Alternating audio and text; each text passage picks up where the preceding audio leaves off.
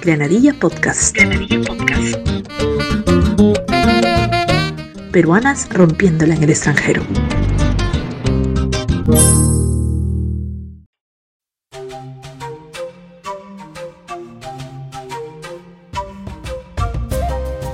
llamo Genoveva Calderón, tengo 50 años, vivo en Roma desde hace 30 años, no tengo hijos. Las fiestas patrias lo festejo yendo a eventos que organiza el consulado, comiendo nuestros platos típicos y escuchando nuestra buena música. En algunas ocasiones lo festejo en Perú. Hola, me llamo Delia, vivo en Italia de 25 años yo las fiestas patrias lo festejo haciendo un rico almuerzo junto con mi familia eh, y escuchando una buena música peruana.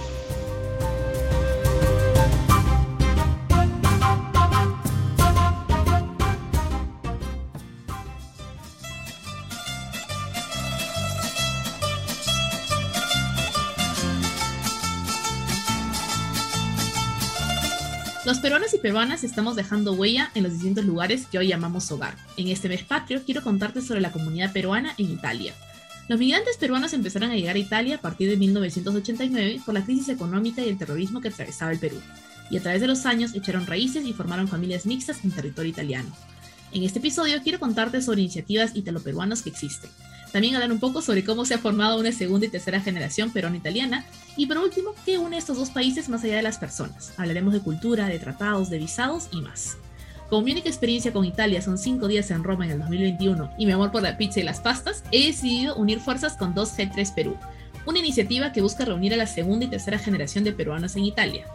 Hoy estamos con Diana Morales, Ivana Rojas, Rosa Esther y Sara Cerabona. Hola, me llamo Isabella. Vivo en Roma desde hace 22 años. Le voy a contar cómo festejo fiestas patrias. Yo como eh, representante de las damas de Pisco Filial Roma, yo siempre festejo y mi familia con una copa de Pisco Sour. Eventualmente invitamos a algunos amigos a comer y a brindar con nosotros con la copa de pisco en la casa o vamos a comer en un restaurante. Yo eh, siempre festejo fiestas patrias en Italia porque yo en el Perú voy solo cuando ahí es verano, nunca cuando es invierno. Así nosotros, nuestra familia, festejamos fiestas para cada año en esa manera. Un poco acerca de las iniciativas, porque algo que caracteriza a los peruanos y peruanas cuando van por diferentes partes del mundo es colaborar, el crear iniciativas que busquen sumar fuerzas, que busquen apoyarse entre ellos. Y bueno, tenemos hoy día a Ivana, que nos va a contar un poco de qué asociaciones, qué iniciativas y organizaciones peruano-italianas podemos encontrar en Italia. Ok, hola a todos, soy Ivana y como ya antes mencionado, formo parte de Duo de G3 Perú, 2G3 Perú, que sería prácticamente las segundas y terceras generaciones peruano-italianos aquí en, en, Italia. Así como nosotros, justamente porque la comunidad eh, peruana en Italia es bastante grande, de hecho ocupa el tercer lugar, digamos, con asociaciones, iniciativas y todo, eh, digamos, en el espectro de lo que es Italia. Y también a nivel de números y todo, la población peruana en Italia es inmensa. y digamos que esto ha hecho que mm, se crearan, eh, nacieran estas iniciativas, estas asociaciones, que en el arco del tiempo se han ido, digamos, también modificando. Eh, digamos, antes quizás era todo lo que era eh, folclore, eh, tratar de mantener lo que es nuestras em, culturas musicales y todo eso, y poco a poco han nacido otras realidades, ¿ok? Como la nuestra, y también hay distintas otras eh, asociaciones de mediación intercultural que hablan también sobre las segundas generaciones, como nosotras, y eh, también que dan asistencia a los nuevos inmigrantes. Algunas de ellas les dejo los nombres porque, digamos, son las que más hemos tenido la oportunidad de conocer y de interactuar. Tenemos a APU Boloña, por ejemplo, que prácticamente es la Asociación de Peruanos Unidos de Boloña, digamos que se encargan de dar informaciones, asistencia justamente a los migrantes. Tenemos a Sonrisas Andinas y Asociación Esperanza, que digamos que se ocupan más de lo que es la beneficencia, el voluntariado, digamos, dar una mano efectiva, por así decirlo, también a los pueblos que todavía están en Perú y que, digamos, están acá, pero tratan de coger la ayuda de aquí para llevarla a Perú. Y tenemos también la asociación Asiri, que, digamos, es parecido a lo que somos nosotros de 2G3, eh, solo que ellos, digamos, están más radicados en lo que es la región toscana.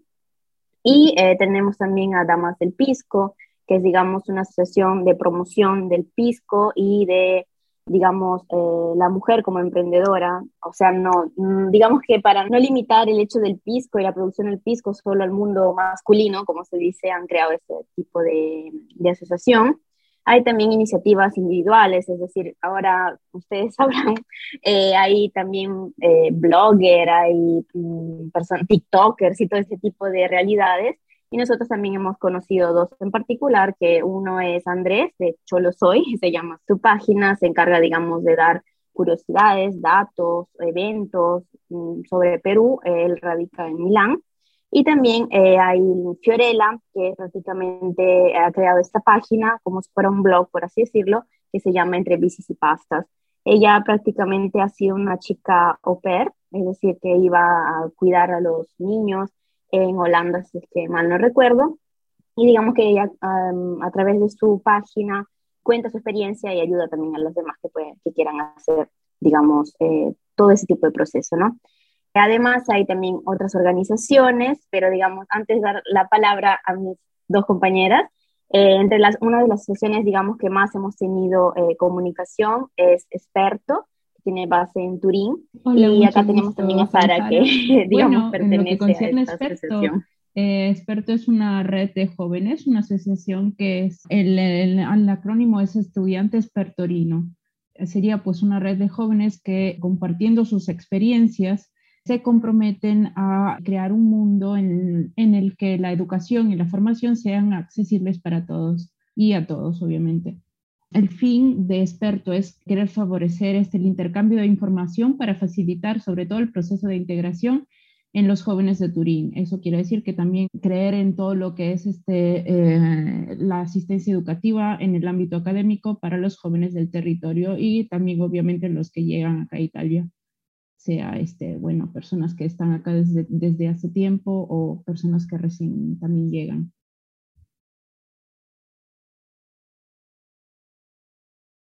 Buenísimo. Gracias por la explicación. Es importante que conozcamos estas distintas iniciativas y grupos que existen en Italia que están conformados también por peruanos y aprovecho en hacerle un cherry justamente a Fiorella, que es el episodio 67 de Granadilla Podcast, que hablamos con ella. Así que si quieren conocer un poco más justamente de entrevistas y pastas y de quién lo dirige, pueden escuchar en Granadilla Podcast el episodio 67.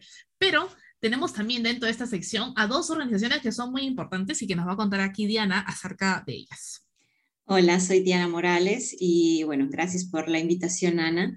Sí, bueno, estas organizaciones tienen que ver un poco con lo, con lo que hablamos hoy porque son eh, organizaciones de salud eh, integral que una se desarrolla, digamos, o gestiona su, su propia población en Perú y la otra aquí en Italia.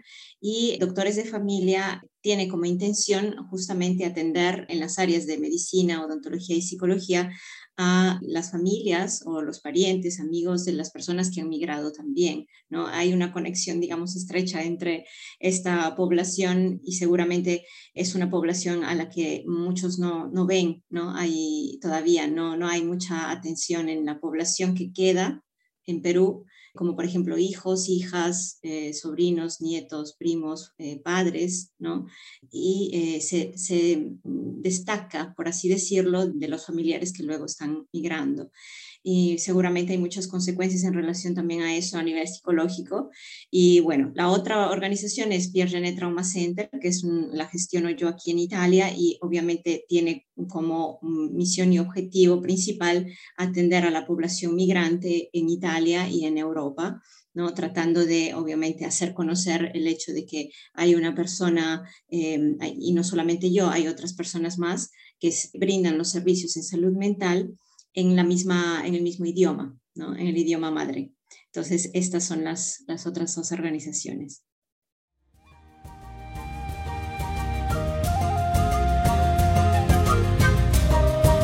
Hola, yo soy Fiorella Alba, eh, soy peruana de La Libertad, pero he vivido 15 años en Lima y actualmente llevo 14 años en la ciudad de Biella, en Piemonte, aquí en Italia. Para mí la celebración de las fiestas patrias es un día muy importante que trato de mantener. Con el pasar de los años me ha sido muy difícil por motivos de trabajo, ya que muchas veces que he querido festejar el día del 27-28 de julio caía día de semana, así que no he tenido la posibilidad de poder festejar tanto si no es eh, cocinando criollo o yendo a un restaurante peruano donde quizás hay algún tipo de show. Pero en los últimos meses, con eh, la interacción de los eh, social media como Instagram, he podido pasar muchas fiestas patrias junto con otras amistades peruanas, pero alrededor de Europa.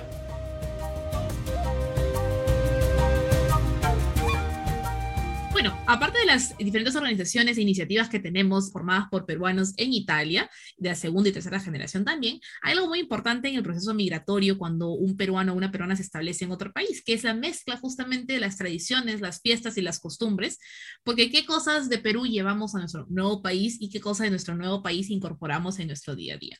Y para eso vamos a seguir con nuestras invitadas el día de hoy, para que nos cuenten un poco de cómo celebran la Navidad, el Año Nuevo, las fiestas patrias, ¿no es cierto? El tema del idioma, porque como decía, yo estaba en Italia cinco días y claro, uno aprende tres, cuatro palabras, el chao, el grazie y demás, ¿no es cierto? Y ya está, y pare de contar.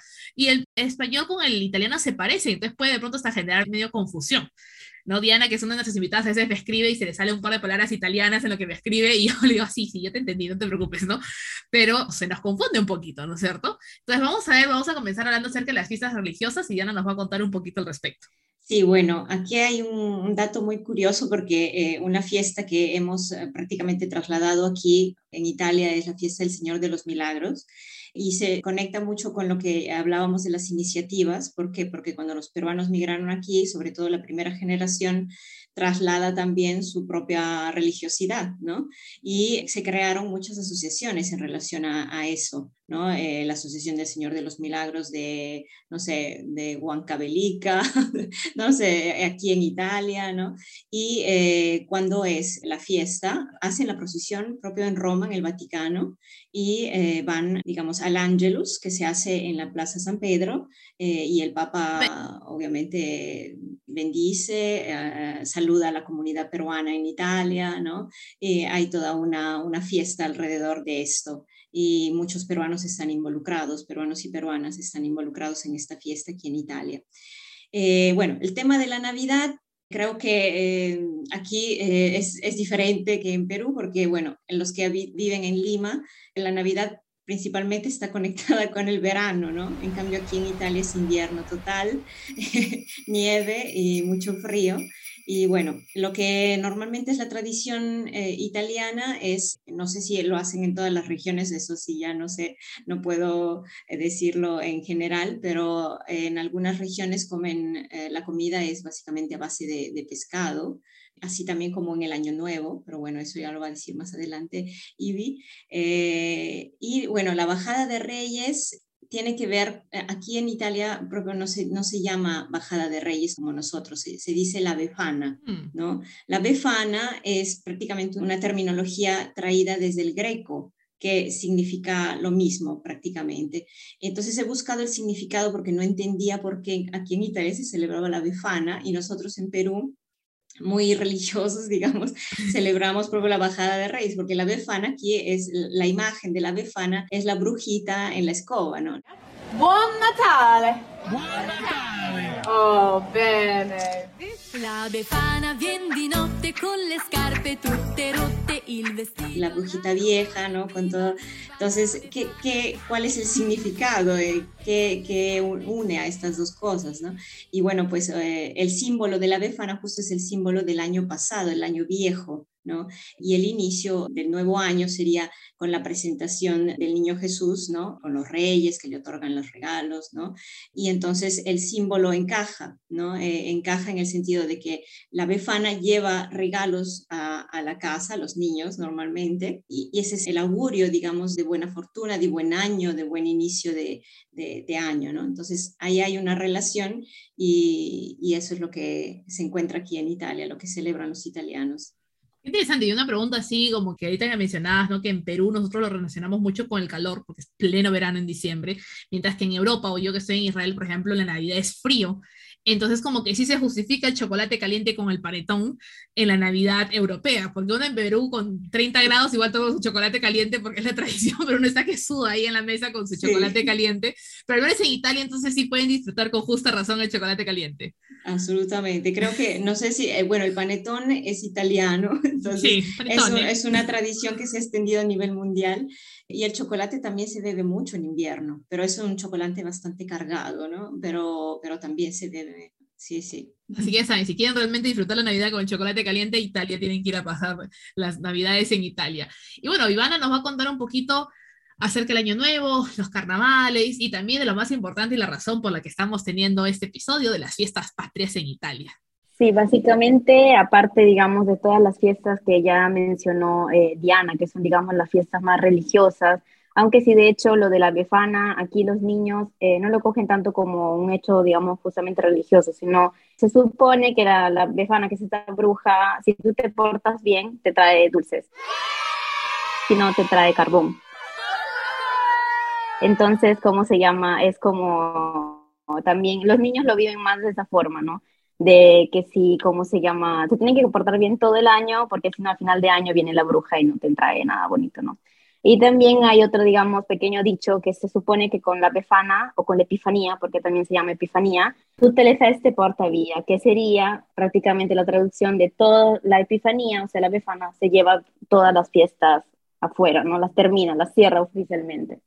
Aparte de eso, hay muchas otras, digamos, ocasiones en que se festeja eh, el Año Nuevo, por ejemplo, se hace de forma distinta, por así decirlo. En mi caso, yo personalmente que soy nacida eh, aquí en Milán, pero mis padres obviamente son peruanos, eh, digamos, viví el Año Nuevo de una forma eh, mixada, por así decirlo. Es como un remix de las dos cosas, porque digamos que seguimos, por ejemplo, nosotros en mi casa, que de hecho es algo que pasa bastante en las casas de las segundas generaciones. Lo digo más que nada por experiencia propia de haber hablado con amistades y todos. Nosotros, por ejemplo, comemos las uvas y todo ese tipo de cosas. En Italia, de hecho, eh, no lo hacen mucho.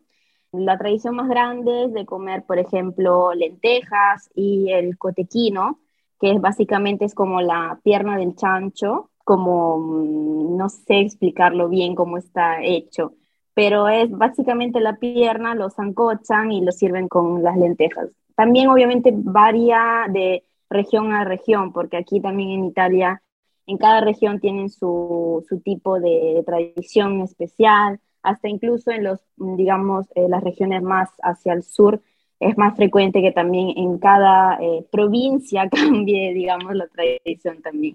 Pero lo más común es justamente esto que se llama cotequino. Digamos, tiene unas, eh, digamos, raíces, por así decirlo, más antiguas, este tipo de, sea el cotequino que las lentejas, porque se dice que las lentejas a los romanos les recordaba la forma de las monedas, entonces lo, regalaban y lo servían como buen auspicio para que lleguen más entradas económicas. y lo del chancho era porque, digamos, el chancho era un animal que tenían que mm, alimentarlo bastante, por lo que, eh, digamos, representaba la abundancia. Entonces era bueno siempre iniciar el año nuevo con abundancia, eh, prosperidad y todo eso, ¿no? También otra cosa que a mí personalmente me llamó mucho la atención es que en el año nuevo, por ejemplo, en Perú, por lo que yo tengo entendido, se lleva eh, ropa interior de color amarillo. En cambio, en Italia es de color rojo. Entonces yo me quedé como que, ¿por qué? De hecho, una vez eh, me recuerdo que una tía mía me regaló literalmente una prenda toda amarilla con puntitos rojos, o sea, como para decir para los dos lados, para el Perú y para Italia, para que vaya bien todo. Entonces, eh, aquí se dice también que tiene una raíz, digamos, más, más antigua, que viene hasta incluso desde la antigua China, en que supuestamente el rojo, ustedes se han dado cuenta también el fin de año de China, también todo es bastante rojo. Es porque teóricamente esto alejaba, digamos, las malas intenciones, las malas vibras, y eso, digamos, se ha también mm, mandado de generación en generación. Disculpen mi, mi español, a veces me confundo, y ha llegado hasta, digamos, Italia, ¿no? En que queda, digamos, todo lo que es eh, las prendas rojas para traer buena suerte. Otras, digamos, eh, festividades que son, digamos, bastante recurrentes aquí en, en Italia son los carnavales. Básicamente los carnavales eh, están cerca de la época de cuaresma y básicamente también en ese caso nacen antiguamente, siempre en época romana, cuando se decidía, digamos, no comer carne, ¿ok? De hecho, el carne vale, el término, mm, digamos que deriva de carne levare, que significa quitar la carne. Aparte de eso, digamos, en Italia eh, se transformó más que nada eh, a segunda, digamos, de la ciudad, a segunda de la región. Hay varias tradiciones distintas, digamos que las más populares, por así decirlo, o las más reconocidas. Seguramente el Carnaval de Venecia todos lo habrán, digamos, escuchado nombrar al menos una vez. De hecho, es una recurrencia muy, muy turística, ya se ha vuelto bastante turística, pero también, digamos, mm, la intención, digamos, también del Carnaval de Venecia es como que recrear lo que era eh, el ambiente en que vivían este carnaval, digamos, en los años de 700 prácticamente. Eh, toda la gente se viste, digamos, como con vestidos de época, por así decirlo, y también hay algunas, digamos, tradiciones en el mismo carnaval, eh, que son como el vuelo del ángel, que básicamente es como, es una chica que literalmente se lanza por una cuerda, ¿ok? Si ustedes tienen en mente, digamos, o alguna vez han estado en Venecia, hay el, la iglesia del el campanil de San Marco, prácticamente tiene una punta bien alta y de ahí se conecta hacia la plaza. En esa cuerda básicamente pasa este ángel que da el inicio, digamos, a, los festejos del carnaval en Venecia. Y eh, obviamente los disfraces eh, son uno más bonito que el otro. Literalmente cuando uno va a Venecia en el carnaval es como transportarse, hacer un viaje en el tiempo, por así decirlo. Otro prácticamente carnaval también bien reconocido es, por ejemplo, el de Ibrea, que es también en, la región Piemonte, que es de donde prácticamente es eh, Charmeli, que hoy día no nos acompaña pero eh, prácticamente es un carnaval muy particular en el sentido de que se lanzan eh, naranjas, es una batalla de naranjas. Eh, en este caso también, digamos, la, la, origen de, este, de esta batalla prácticamente se dice que hay una, digamos, leyenda, ¿no? no sé si ustedes saben, en la Edad Media, básicamente, se tenía la obligación, por así decirlo, cuando uno se casaba, de consumir, digamos, la primera noche obligatoriamente, ¿ok?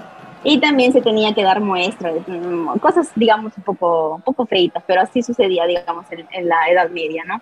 Sucede que un día una muchacha decide rebelarse, ¿ok?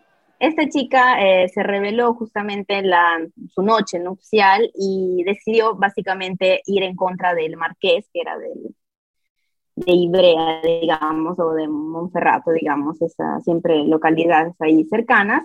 Y una vez que lo mató, básicamente eh, trató que todo el pueblo se rebelara. Y de ahí el pueblo obviamente sí se rebeló. Lo que se lanzaron en esa época fueron piedras, pero para, digamos, reconstruir eh, en una manera un poco más mm, menos violenta, digamos, ahora se lanzan naranjas, ¿ok? Y eh, como última curiosidad, porque obviamente hay tantísimos carnavales, muchísimos de verdad. En San Remo lanzan flores, que es en Liguria, en cómo se llama, en Viareggio hay carros de cartón. Cada uno tiene su, su, digamos, su tradición, pero para, digamos, terminar lo que es los carnavales, por ejemplo, en Milán hay también un carnaval que es aparte, digamos, ¿no? Es el carnaval ambrosiano, tiene otro nombre, tiene otra fecha, porque no se celebran las mismas fechas, digamos, del carnaval tradicional. Se festeja siempre más o menos cuatro días después, y se celebra el sábado, porque se supone que el, el carnaval se debería festejar el martes, que viene llamado martes gordo. Eh, en cambio, en Milán eh, se celebra justamente cuatro días después, es el sábado. Una leyenda dice, porque digamos, se llama Ambrosiano por el santo de la ciudad, que es Santo Ambrogio, y se dice que supuestamente el santo en, era un santo tardón, por así decirlo, entonces, como estaba viajando y no tenía todavía forma de regresar a Milán, se supone que le dijo a sus creyentes que lo esperen, que en unos cuatro días llegaba y podían celebrar el carnaval. y se supone que a raíz de eso ya se, se hizo, digamos, más tarde el carnaval respecto a, a, los demás, ¿no? Obviamente no se sabe exactamente por qué, se supone que las razones históricas reales eran porque había distintas eh, enfermedades, peste y todo eso, entonces eso hizo más lento el proceso de que el santo apareciera en Milán, ¿no? Pero digamos que la versión más soft es que era un santo tardón, entonces llegó más tarde. Otra cosa, digamos, eh, bien particular, digamos, de aquí en, en Italia, obviamente, hay dos fiestas que son, digamos, las más simbólicas de Italia, que son la fiesta de la República y la fiesta de la Liberación. Básicamente, eh, la fiesta de la Liberación se celebra el 25 de abril y es lo que conmemora el final de la Segunda Guerra Mundial, básicamente cuando Italia ha sido liberada de los nazistas. En el caso, en cambio, de la fiesta de la República, es básicamente sucedió un año después, más o menos el 2 de junio, y justamente es la misma fecha que, como se llama, se celebra. Y en este caso fue porque anteriormente en Italia había la monarquía, es decir, había rey y todo eso, y se hizo una, una votación, se llamó un referéndum, que en este caso fue particular porque no fue, digamos, el clásico voto que solo le venía otorgado a los hombres, sino que también se les llamó a las mujeres a votar cosa que digamos para las épocas era como que wow. y entonces, después del referéndum se decidió dejar atrás la monarquía y se convirtió oficialmente, digamos, Italia en una república. Digamos que en ambos casos es más, mm, no es tanto, personalmente lo que veo y noto, no es tanto una celebración, digamos, en que la gente sale o hace fiesta o cosas así, sino que, por ejemplo, en el caso de la fiesta de la República, el presidente de la República hace como un gesto simbólico, por así decirlo, y en el altar de la patria que se encuentra en Roma pone una corona de laurel en el monumento que es en homenaje al, soldado desconocido. Como agradeciendo ¿no? lo que ha sido todo, digamos, eh, el esfuerzo de los, de los soldados que han caído, digamos, en, en batalla, ¿no? En el caso de la fiesta de la liberación, hay, por ejemplo, en, en Milán, que digamos ha sido, como así decirlo, cuna de bastantes partisanos.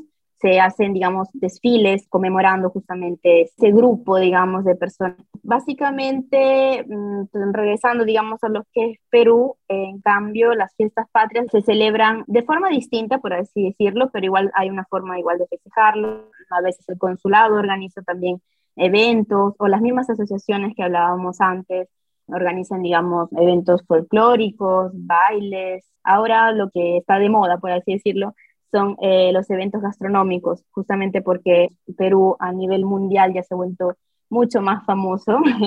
se organizan ferias gastronómicas, justamente en ocasión también del 28 de junio. Hay, mm, por ejemplo, en el caso de, Turín, eh, el año pasado la Mole, que es básicamente el monumento más importante de Turín, ha sido iluminado con las banderas de lo que es Perú, digamos, para celebrar el bicentenario. Y en el caso, eh, por ejemplo, de Milán, en cambio, en una plaza que en realidad se llama Plaza Lima, han puesto un monumento en honor al bicentenario eh, peruano. digamos, aparte de eso, por ejemplo, en Lima, como curiosidad, en Lima es, me, refiero al paradero de Lima porque hay, por ahí pasa la metropolitana en Milán. Eh, el nombre, por ejemplo, eh, se llama así justamente Plaza Lima porque era una forma, digamos, de eh, dar homenaje a todas las personas italianas que han migrado hacia Perú y más o menos en los años, vamos, del 1881 al 1911, básicamente se dice que hubo una grandísima ola de migración de Italia a a Perú y a Argentina. Y en este caso, en, digamos, en la Plaza Lima, justamente ahora han recordado, digamos, ese tipo de amistad que todavía hay entre el Perú e Italia, ¿no? Y han puesto este monumento en ocasión. Digamos que para cuando se celebró el monumento y todo, también estuvieron, obviamente, el consulado de Milán y distintas asociaciones y organizaciones que, de Perú, digamos, que trabajan aquí en, en Milán. Y para terminar, lo que básicamente también se celebra tanto aquí en, en, Italia es básicamente los 18 años, que son las fiestas de la mayoría de edad. Se celebra más o menos con la misma importancia, por así decirlo, que nosotros damos al quinceañero. Aquí ahora, por ejemplo, en Milán, en Milán, en Italia en general, antes, cuando yo era más pequeña, el quinceañero casi no se celebraba. Ahora, eh, no sé si es por una cuestión de de moda, porque también, digamos, hay en Estados Unidos hay el Sweet, Sweet 16 o algo así que es bastante parecido. Y esa se ha tramandado también acá, también por una cuestión, pienso, de tradición. Y son muchísimas las chicas, sea de orígenes peruanas o de orígenes sudamericanas, que están al día de hoy, digamos, celebrando el quinceañero aquí en Italia, ¿no? Obviamente con unas fórmulas un poco distintas, porque mm, tengo entendido que por razones también de económicas, porque realmente la celebración entre torta, vestido y todo ese tipo de cosas conlleva unos gastos bastante grandes, pero ahora digamos que se inicia también a celebrar poco a poco también el quinceañero aquí en, en Italia. Y creo que ya terminé y hablé bastante. excelente, está bueno porque justamente el objetivo de este episodio es que conozcamos un poco más de la cultura peruano-italiana, ¿no es cierto? Y las tradiciones y qué cosas son importantes saber. Y hay un tema también que va alineado con este tema de la cultura, que es el idioma, que es tan importante cuando uno entra en un proceso migratorio, ¿no? De pronto es un poquito menos difícil, vamos a ponerlo así, cuando uno migra de Perú a España, ¿no es cierto? Porque, claro, hay diferentes jergas, pero al final del día es el mismo idioma, es un poco menos difícil el proceso, ¿no?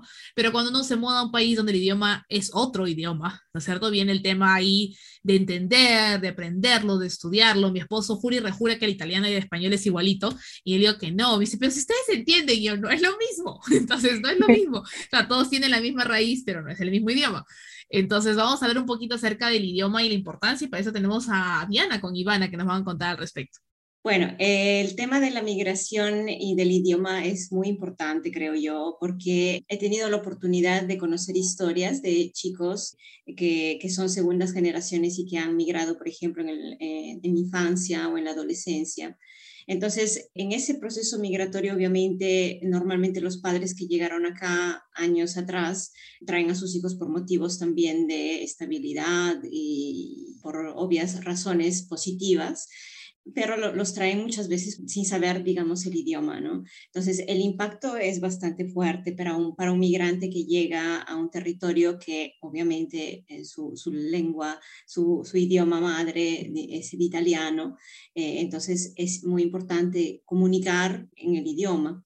Muchos trabajos, obviamente, sobre todo de las pequeñas empresas, trabajos que tengan que ver con la instrucción, con la salud, ¿no? Eh, son trabajos que te empeñarán a aprender el idioma, absolutamente. Si tienes que trabajar con personas, tienes que aprender el idioma, absolutamente. Entonces, es muy complejo, digamos, el proceso porque muchos tienen el impacto y el impacto emotivo también, digo yo, porque al no comunicar no hay el grupo, ¿no? No se crea el grupo, no se crea la interrelación con los demás. Entonces uno queda relegado, ¿no? Queda aislado y por eso también vienen otros problemas. Pero eh, quería también eh, añadir a esto que aparte de que el idioma es muy importante, sobre todo también para los estudios, ¿no?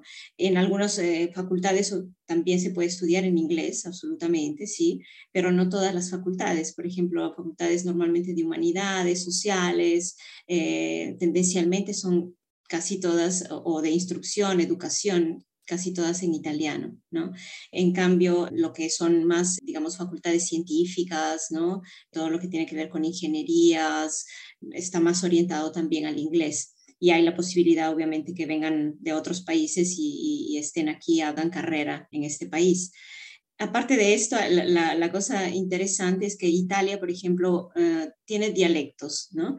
Eh, entonces, si tú te, te giras Italia, cada región tiene un dialecto diferente y luego cada región tiene provincias y cada provincia tiene un dialecto diferente y puede ser que cada, cada distrito, digamos, de, las provincias tenga un dialecto diferente. Es decir, si tú cambias de, te mueves en cinco kilómetros y cambias de, eh, de municipio, por así decirlo, puede ser que en el otro municipio ya hablen diferente el dialecto. ¿Ok? Entonces, eh, porque es nuevamente, eh, digo aquí, ¿no? Eh, el, italiano es común para todos, es decir, todos entienden italiano, pero si tú vas a hablar con personas, por ejemplo, que radican en esas tierras, ellos te van a hablar en el dialecto de esa tierra, ¿no? De ese lugar.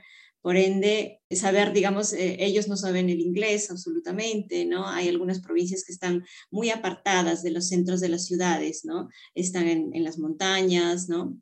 y por ende no tienen mucho acceso a esta actualidad que te puede ofrecer una metrópoli, ¿no? Y eh, por ende tienen radicado mucho este dialecto. ¿No? Yo he conocido amigos de Nápoles, por ejemplo, de Nápoles, ¿no? que te hablan el dialecto napoletano porque sus raíces son muy radicadas, ¿no? Entonces ellos te hablan el dialecto, tú no entiendes, no entiendes nada porque realmente no se entiende el dialecto sardo, ¿no? De la Cerdeña, el dialecto siciliano, de la Sicilia, o el dialecto véneto, que ahora, bueno, son considerados eh, idiomas, el dialecto véneto, el sardo, y no recuerdo bien otro, creo que son esos dos que son considerados idiomas ya porque tienen una estructura bastante importante. Entonces, los demás son, se quedan como dialecto, pero como, te, como les cuento, si vas a un lugar, es probable que escuches eso, ¿no? E, el dialecto de, de la zona. Qué interesante, vamos a tener que ahora que desinstalar el italiano del Duolingo porque resulta que no era tan fácil el italiano. Entonces, bueno, ya sabemos todos que hay idiomas y hay dialectos. Me parece que Ivana iba a agregar algo. Sí, de hecho, aparte, digamos, de lo que es el de los dialectos, como dijo Diana, hay también regiones en Italia que hablan mm, desde niños, hablan ya dos idiomas. Por ejemplo, hay en la región de Valle d'Aosta que hablan francés y italiano desde niños eh, de hecho, tú vas en esa región, eh, los carteles, eh, digamos, las indicaciones de los autos y todo lo encuentras en dos idiomas. También, por ejemplo, en lo que es la región del Trentino Alto Adige, que anteriormente era territorio de Austria, se habla alemán.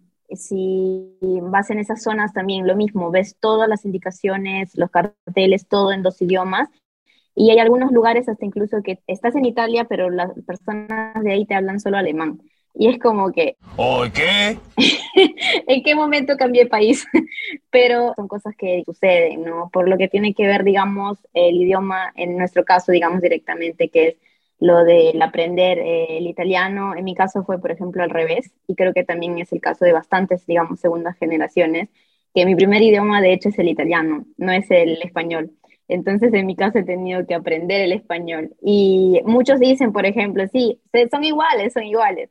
Y no, para mí ha sido un trauma aprender español, porque de hecho también la gramática y todo es bastante difícil. Y entonces también eso lleva tiempo, depende también del apoyo, por así decirlo, de la ayuda que tengas también de tus padres. En mi caso, por ejemplo, cuando yo era niña, mis padres no me hablaban español, no porque no quisieran, sencillamente porque ellos tenían la necesidad de aprender italiano. Entonces, para no confundirse, todo era italiano, aunque mal hablado, pero todo era italiano, italiano, italiano, italiano. Hasta que poco a poco ya comenzaron, por ejemplo, a llegar familiares, ya más adelante con los tiempos, hablamos, no sé, de los años 2000, 2005, más o menos así, y con ellos poco a poco ya empecé a aprender algo, de ahí comenzaron las primeras vacaciones a Perú, que para mí era un mundo extraño, un mundo nuevo, y ahí, digamos, poco a poco iba soltando algunas palabritas, y, y, nada, es, digamos, también un proceso bastante complejo, pero lo bueno, por ejemplo, en nuestro caso, digamos, de siempre de segundas generaciones, es que a veces, por ejemplo, en la escuela, lo que es la media, que sería la secundaria básicamente, hay algunos colegios que te enseñan también otro idioma, aparte de lo que es el inglés, ¿ok? Porque digamos en el currículum escolar tienen, aparte de obviamente el idioma italiano que se habla para todos los, los cursos, hay el inglés que es obligatorio y a veces también un tercer idioma, que a veces puede ser francés, a veces puede ser español.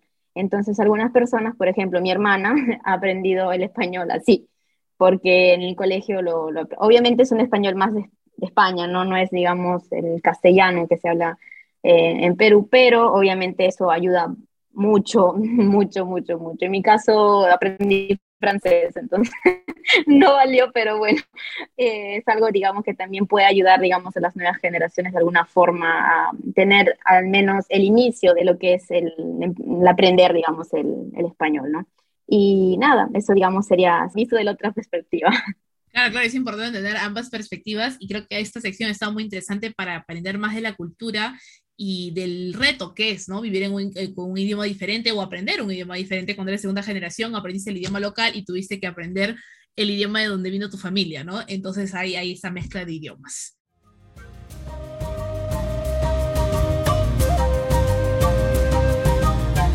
Hola, me llamo Francesca Di Martino y soy de lo peruana, como, como lo dice el apellido.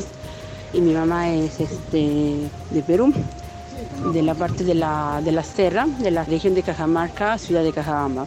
Yo he nacido y radico en Italia toda la vida, tengo 27 años y hasta los 19 he estudiado aquí en Roma y de ahí me he mudado a, a la ciudad de Casino, en la provincia de Frosinone, al sur de Roma, para estudiar cinco años y de ahí ya regresé. Para mí las fiestas patrias son muy importantes, sobre todo las fiestas de Perú, como lo siento siempre porque estoy lejos de, de la patria de mi mamá.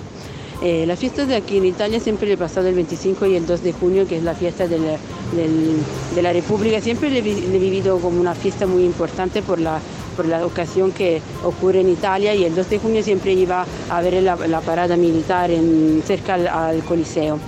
Para las fiestas patrias de Perú siempre he vivido, cuando era chiquito no mucho, pero creciendo con la comunidad peruana y todo, y mi mamá, su asociación italo-peruana, siempre hemos festejado las fiestas patrias en, con, reuniendo con, con, donde hacen este, fiestas los peruanos en Roma.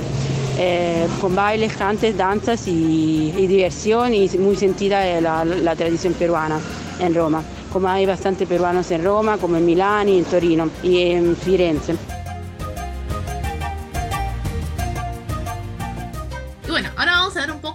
De, de pronto que es un poco aburrido, pero hay que hablar también de las relaciones Perú-Italia, ¿no? Entonces, de esas cosas, de esos datos históricos, y acá nos hemos metido en investigación, hemos ido a la biblioteca, hemos sacado unos libros y todo para darles información importante. Entonces, yo voy a comenzar con la parte aburrida de esta parte de las relaciones Perú-Italia. El 23 de diciembre de 1874, Perú e Italia suscribieron el Tratado de Amistad, Comercio y Navegación. Y esto justamente dio inicio a las relaciones diplomáticas entre ambos países. Hoy tenemos consulados generales en la ciudad de Turín, Génova, Milán, Florencia y Roma, y consulados honorarios en Nápoles, Perugia y Trieste. Actualmente hay más de 150.000 peruanos que viven en Italia, mientras que en Perú viven más de 40.000 italianos. En gran parte, lo mencionamos en algún momento, las olas migratorias que hubieron hace mil años, que pues dieron lugar a que se produzca la migración entre ambos países. Según la data, el 43.6% de peruanos en Italia habitan en la región Lombardía, siendo Milán el municipio que alberga el mayor porcentaje de peruanos. Espero que acá las italianas que me están viendo me den la razón con este dato. ¿Es conforme? ¿No es conforme? ¿Es conforme, señor Botario? Así es, conforme. Muy bien, fuerte el aplauso para la conformidad. Me sacan otra estadística. veo que las veo con duda, pero es así, voy, a, es así, es así. voy a llevarme, pues lo encontré en internet. Google me dijo que era así. Entonces, como Italia es parte de la Unión Europea y Perú tiene un acuerdo comercial con la Unión, hay un trato que entró en vigencia en el 1 de marzo del 2013 para el tema del universo arancelario, aperturas parciales para productos específicos, por ende hay bastante intercambio de exportación e importación entre Perú e Italia se ha logrado el acceso preferencial para el 99.3% de los productos agrícolas peruanos y el 100% para productos industriales. Así también los productos pesqueros peruanos gozan de preferencias arancelarias con flexibilización de las condiciones de origen y otros beneficios más. Y por último, que también es importante mencionar, es que como Italia forma parte de la visa Schengen, ya no necesitamos solicitar una visa. Llegamos a Italia y nos dan la visa por 90 días, lo cual nos permite pues conocer el país y conocer también países cercanos a Italia que forman parte de la Unión Europea. Entonces, yo ya hice mi parte de la investigación y ahora Diana nos va a contar acerca del permiso de soggiorno. ¿Qué es lo que sucede si tú te quieres quedar después de 90 días? Ajá. Después de 90 días empieza toda una, una fila, digamos. Comienza tu travesía. de documentos y trámites a no finir. ¿No? Bueno, primero que nada, obviamente si tú has nacido uh, aquí en Italia, tienes un modo diverso de cómo proceder. Yo estoy hablando para las personas que vienen, digamos, teniendo ciudadanía peruana, ¿no? Aquí en Italia. ¿ok? Entonces, normalmente cuando uno viene después de, si viene por más de 90 días, va a la embajada italiana en Perú, ¿no? Y para que te den una visa. Esa visa depende de muchos factores, que pueden ser motivos de trabajo, de estudio, ¿no? por uh, familia, ¿no? Pero eh, una vez que te dan la visa, con eso no, no, termina. Es decir, cuando tú llegas aquí en Italia, al territorio italiano, tienes que empezar los trámites del permiso de soggiorno, que sería la carta en donde tú dices que estoy aquí en Italia legalmente. ¿No?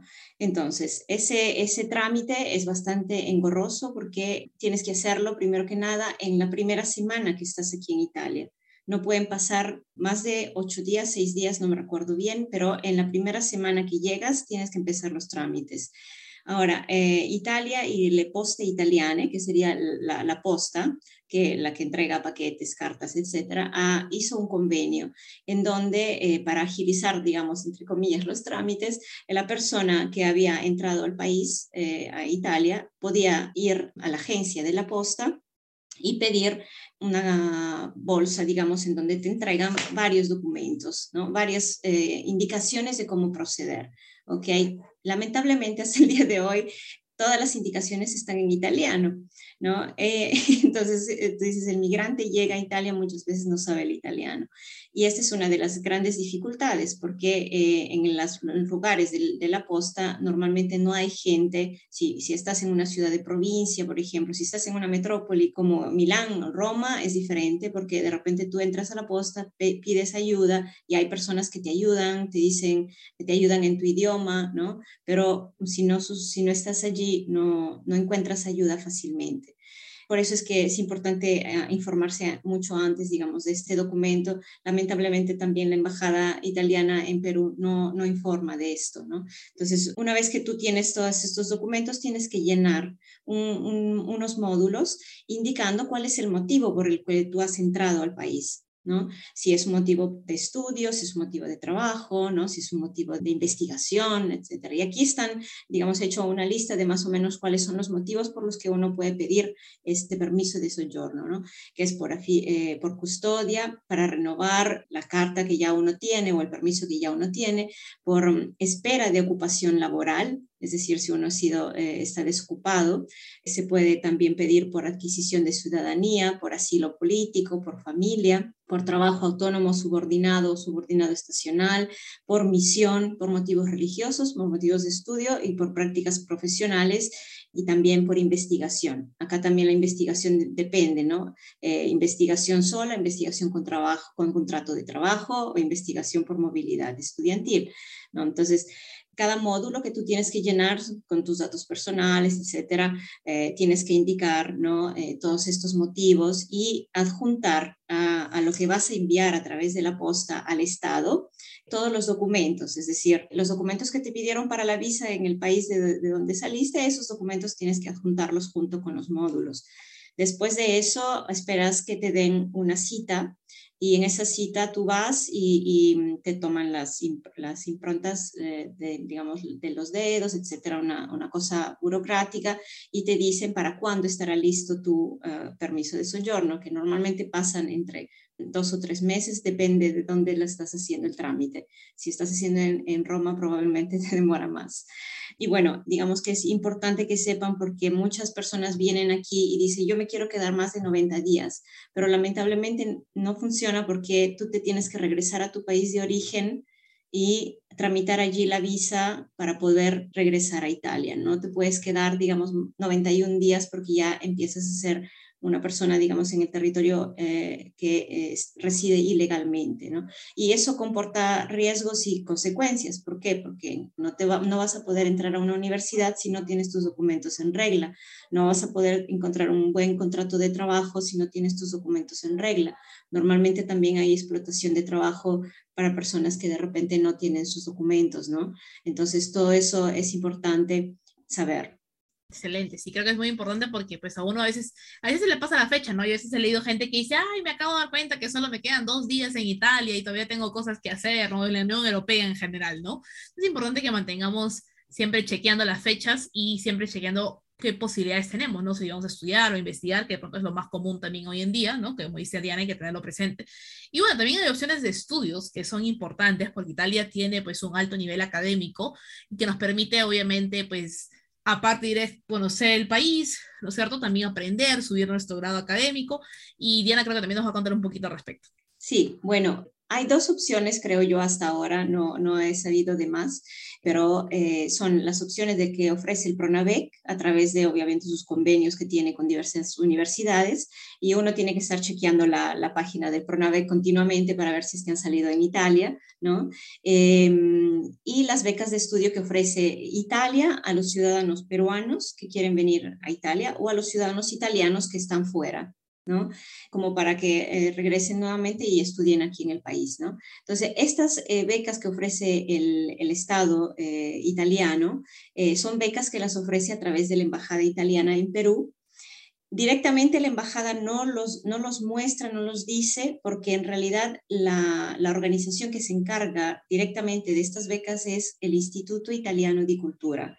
Entonces, si uno quiere saber más de, las becas que ofrece el Estado, tiene que ir directamente a buscar eh, Instituto Italiano de Cultura y encuentra seguramente las becas. Cada año se abren nuevas posibilidades, nuevas becas. Obviamente hay requisitos y esos requisitos eh, se modifican mucho, en realidad, mucho a, lo largo de los años. Yo, por ejemplo, vine aquí en Italia con una beca que me permitía estar aquí eh, con la edad que tenía en ese momento, pero ahora sé que ya la edad la han reducido. Para un doctorado, por ejemplo, antes se podía postular hasta los 35 años, ahora se puede solamente hasta los 30. ¿no? Entonces, hay, hay algunas cosas que han cambiado.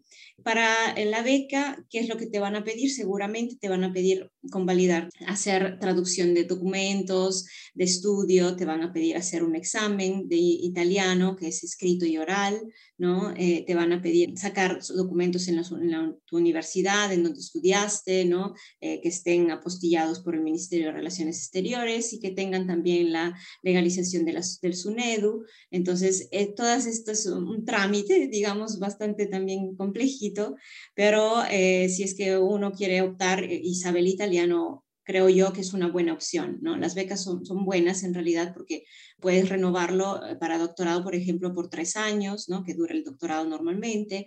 Te pueden dar hasta mil euros al mes, depende del estudio que vienes a realizar.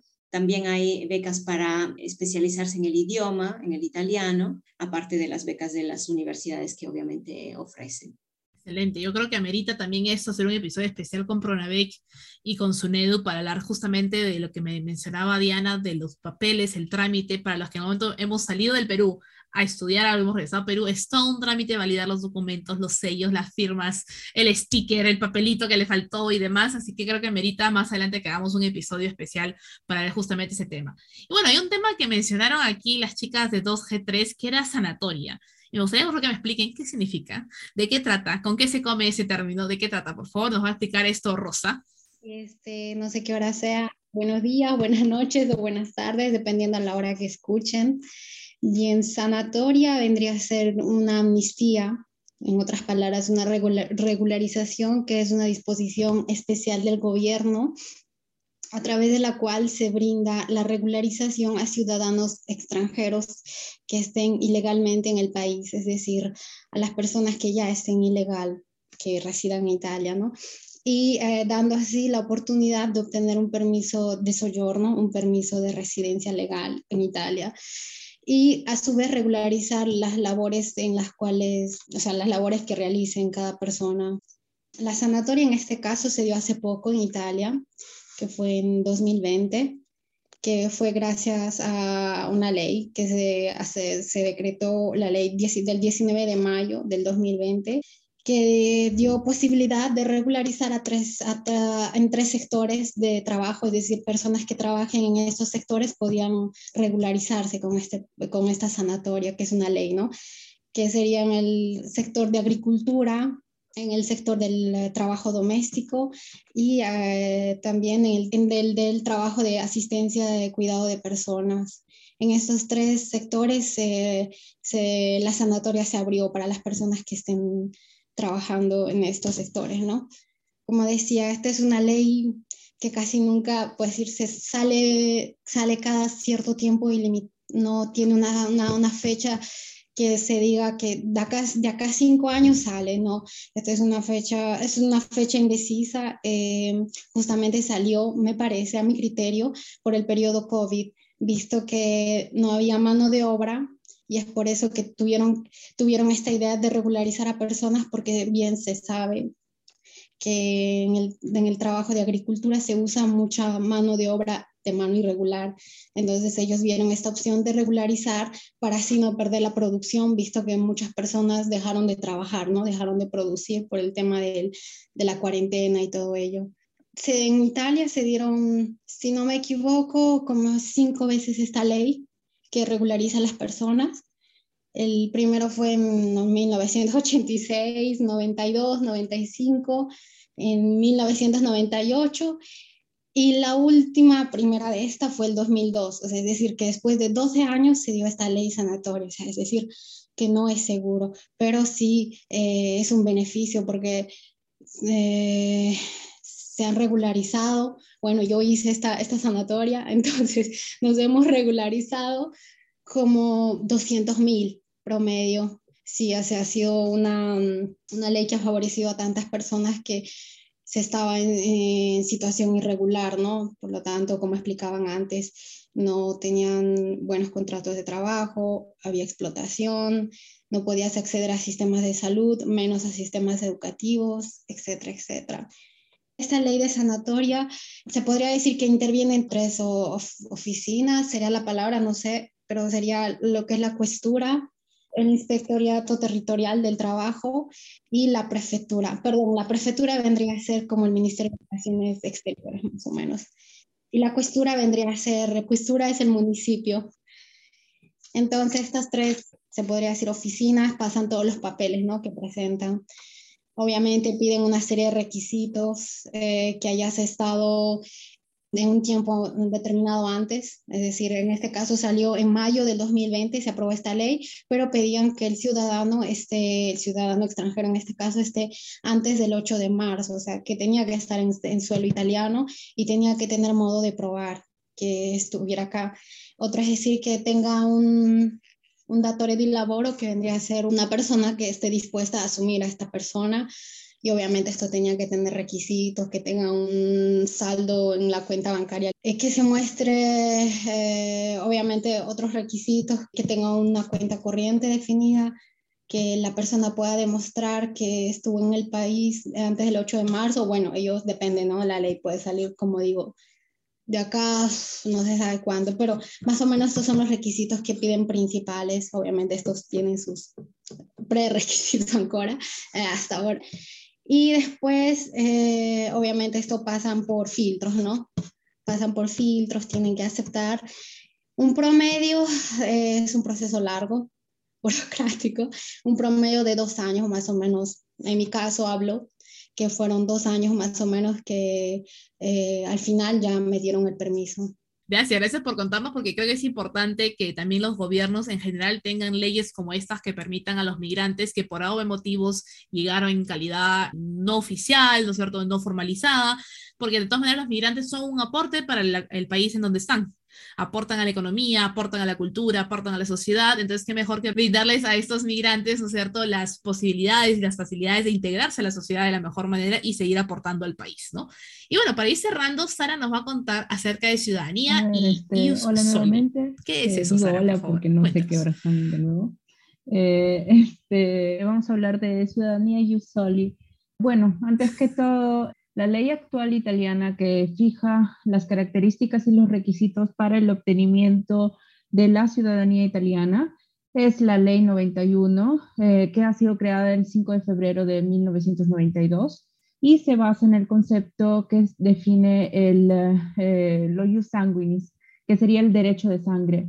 Em, todo lo relacionado al, al, derecho acá en Italia se, se vuelve todo latín. Así que ius sanguinis, ius soli, ius sanguinis sería derecho de sangre, ius soli sería derecho de suelo. Eh, quiere decir, este, eh, por ejemplo, ius soli en este caso es cualquier persona que ha nacido eh, en suelo este, del territorio, en el suelo de territorio, puede adquirir la, ciudadanía.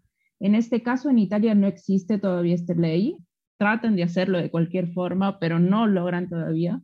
Por ejemplo, creo que en Estados Unidos, por ejemplo, sí hay lo ius soli. de todas formas, em, bueno, eh, gracias a esta ley eh, se fijó pues lo que es el ius sanguinis, o sea, punto del derecho de sangre, eh, o si no, también lo que se define como este, ciudadanía de nacimiento.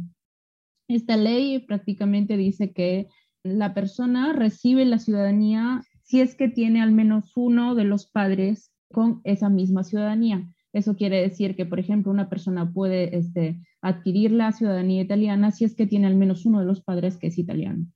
Este tipo de ley más que todo ha sido creada porque, como también había dicho este antes Ivana, muchas personas italianas han migrado al extranjero. Y entonces este tipo de ley ha sido creada para dar una posibilidad a todas las personas italianas que se han ido al extranjero la posibilidad de regresar a Italia. Por eso mismo, por esta misma razón, este, han, han hecho esta ley. Em, ahora que me acuerdo, sí, el Jus Soli sí tiene, es, Estados Unidos tiene el Jus Soli. No, Italia no tiene desafortunadamente, aunque están intentando hacerlo de, diferentes formas, pero ya ahorita lo vamos a hablar. Em, bueno, eh, el artículo 1 de esta ley establece que una persona es ciudadana italiana por nacimiento si es hija de al menos uno de los padres con ciudadanía italiana o si ha nacido en el territorio de la República Italiana y ambos padres son o desconocidos o apátridas. Además, hay una tercera opción, o sea, el hecho de que esta persona es hija de padres desconocidos y no hay prueba alguna de que esta persona, el interesado o la interesada, tenga otra ciudadanía diferente de la italiana. Eso quiere decir que si está sin ciudadanía, entonces puede adquirir automáticamente la, la italiana. ¿Qué pasa?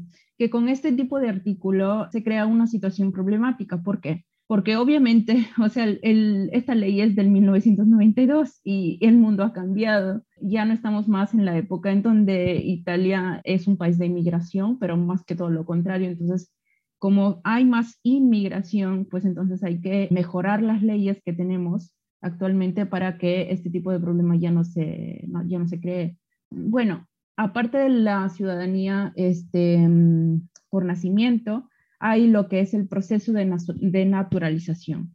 Ese tipo de proceso lo establece el, artículo 4 de esta misma ley, que dice que una persona adquiere la ciudadanía si es que eh, el extranjero nacido en Italia, siempre se, se habla de nacidos en Italia, que ha recibido legalmente sin interrupción hasta alcanzar la mayoría de edad, o sea, hasta los 18 años, puede adquirir la ciudadanía. Entonces, una persona mayor de edad de 18 años que ha, estado en Italia legalmente todos los años y que hay prueba de, estos, de, todos los años que ha pasado ahí, puede tener eventualmente la ciudadanía y puede avanzar las prácticas para tener la ciudadanía.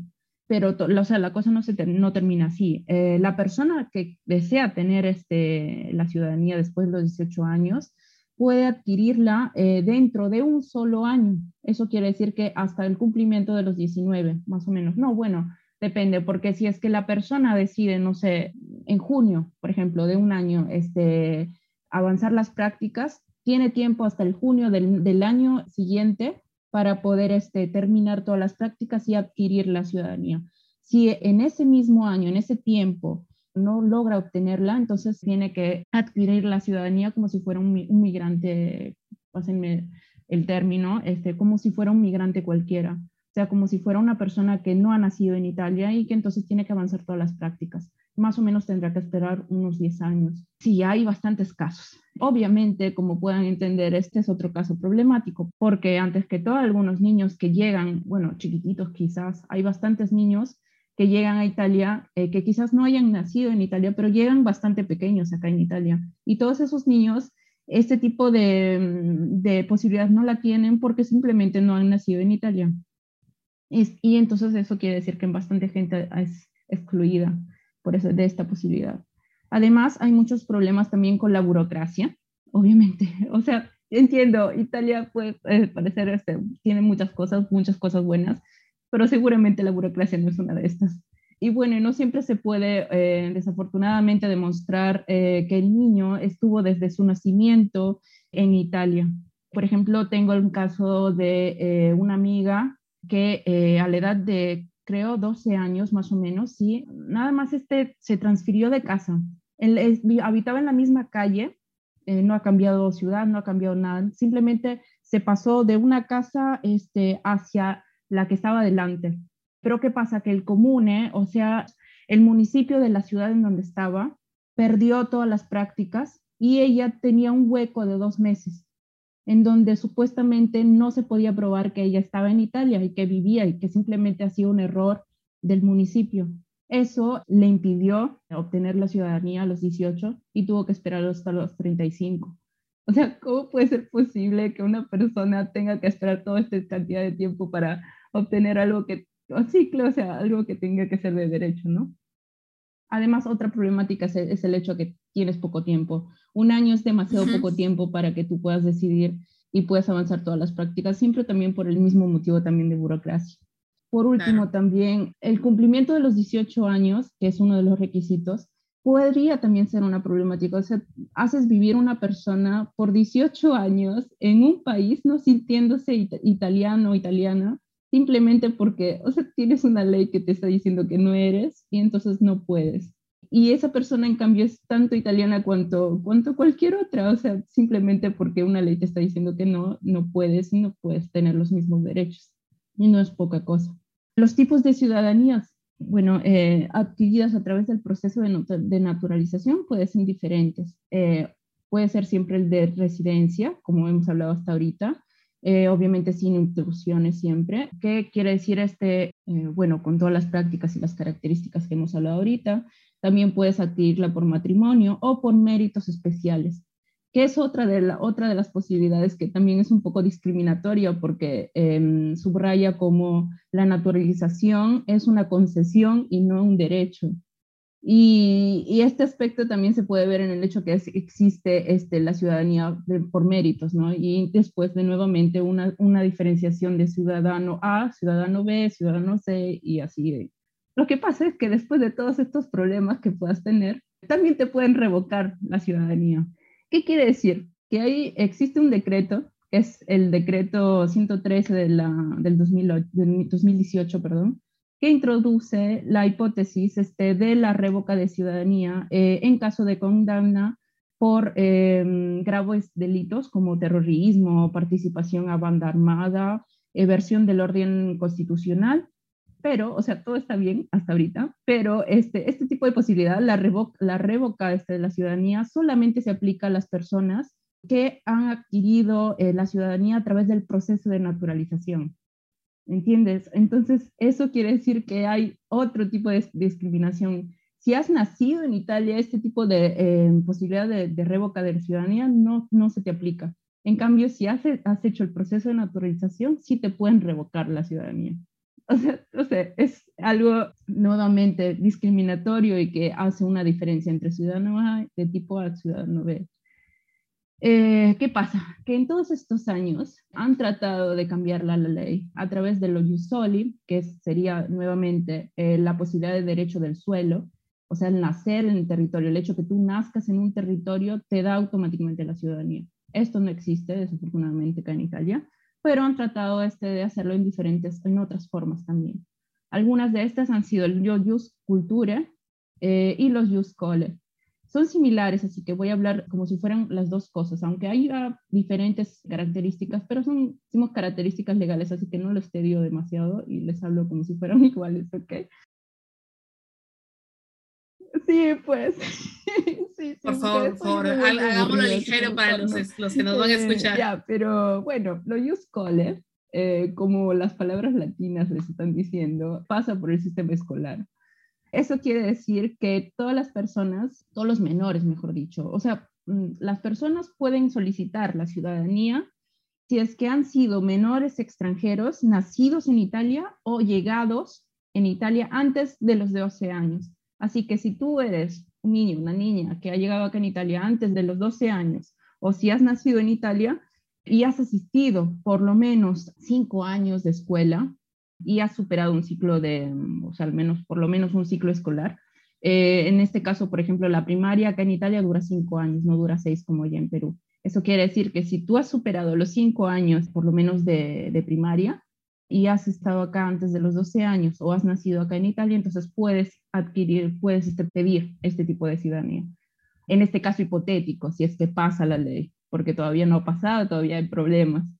Además, hay otra posibilidad eh, los niños nacidos fuera del territorio nacional, eh, así que fuera del territorio italiano, pero que llegaron en Italia entre los 12 y los 18 años, pueden obtener la ciudadanía después de haber vivido en, Italia durante al menos seis años y haber completado un ciclo escolar, que sea a nuevamente o primaria o secundaria.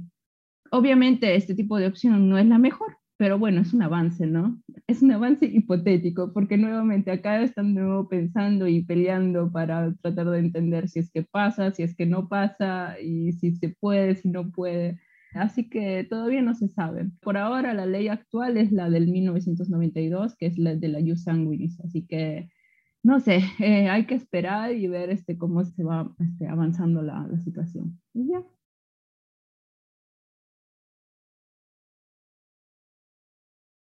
Excelente, gracias Sara. Creo que a todos nos ha quedado muy claro cómo es que podemos obtener la ciudadanía italiana. Me sorprende que uno de los requisitos no haya sido saber preparar un espagueti a la carbonara o alguna cosa así. La comida. Quiero lasaña, quiero mi lasaña al microondas. Una pizza sin piña, por favor, ¿no es cierto? Me sorprende un poco que no haya sido uno de los requisitos, pero no importa. Bien, vamos a mandar un, al buzón de sugerencias del, del, Ministerio de Relaciones Exteriores de, de Italia. Les vamos a mandar para un par de ideas que deberían ser más prácticas. ¿No te gusta la pasta? Sí, adelante, bienvenido. Comida italiana, viva la comida italiana. Y está, listo, toma tu pasaporte, ¿no? Tampoco tan fácil, tampoco tan difícil.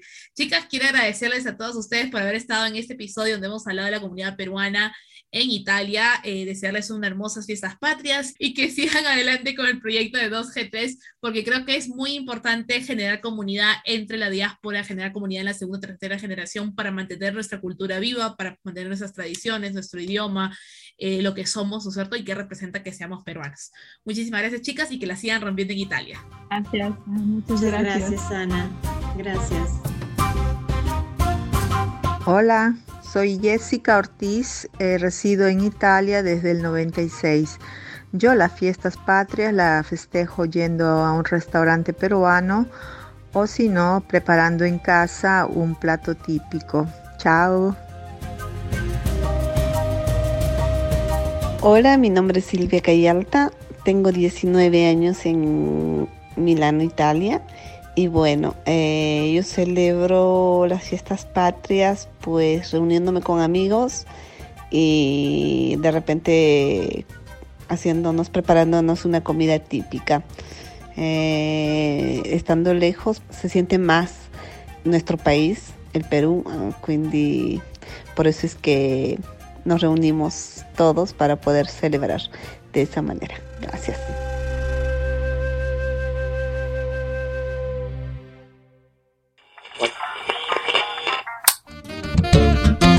Granadilla Podcast. Granadilla Podcast.